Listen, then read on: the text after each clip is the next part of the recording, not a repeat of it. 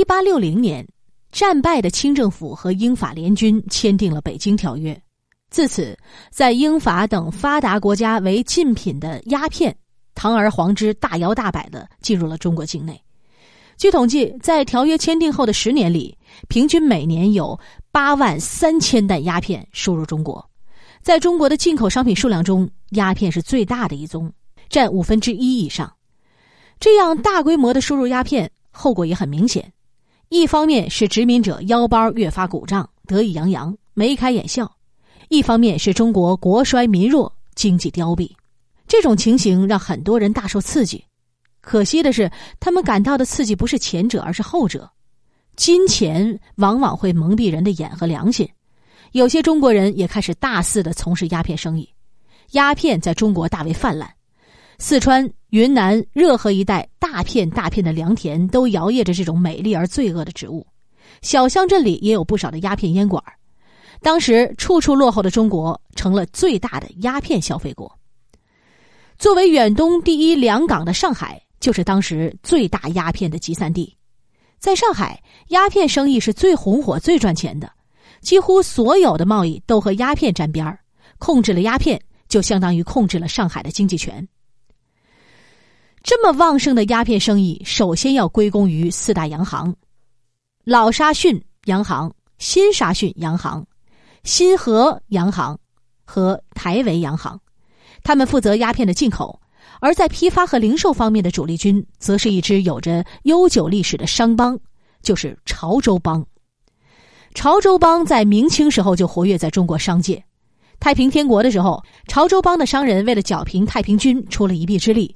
于是，清政府把在上海经营鸦片的特许权给了潮州帮。领了皇家执照的潮州帮鸦片商们和外国鸦片贩子通力合作，基本上是垄断了当时上海滩的鸦片生意。在他们的操纵之下，上海的鸦片价格曾经达到令人瞠目结舌的地步。是同等重量白银的七倍呀！由此，中外鸦片商们成为上海滩最富、最招摇的一群。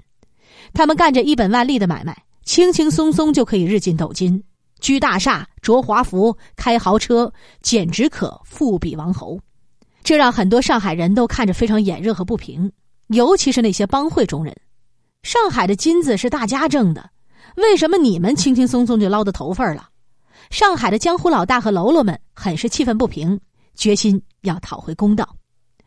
一九零六年，帮会分子终于迎来了大展身手的好机会。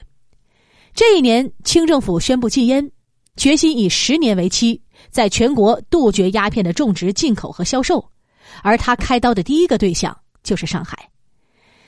但是在好多的既得利益获得者的暗中支持下，鸦片生意在上海依旧很红火。只不过明目张胆的运销不敢了，只能是偷偷走私。这样一来，帮会分子们可兴奋了，这可是他们插足的好机会啊！鸦片商们失去了皇家执照，也没有荷枪实弹的官方武装给护卫了。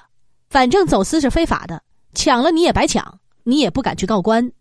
这样，在上海就诞生了一个红红火火的地下产业，叫抢土。抢土者常用的高招有：一。挠钩，鸦片运来以后啊，为了逃避军警的检查，鸦片商们把装鸦片的麻袋一只只抛进江里。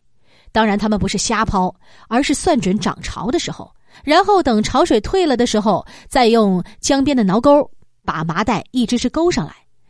一开始他们干的还挺顺利，但是后来常常在他们正埋头干活的时候，闯来几个不请自来的家伙。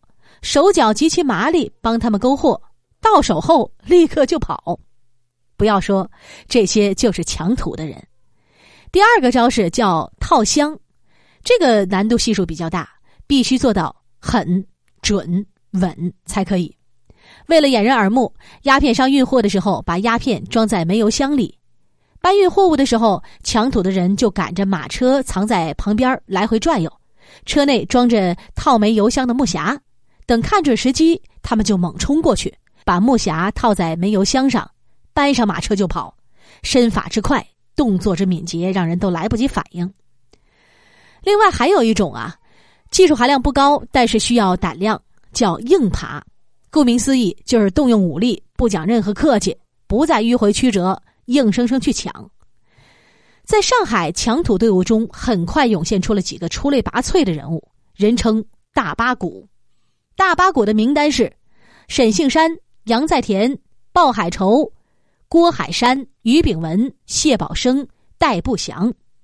他们之所以能够成为强土队伍中的优等生，除了是因为他们更加胆大凶狠、强悍无耻之外，还有一个重要因素，那就是他们有着很浓厚的官方背景。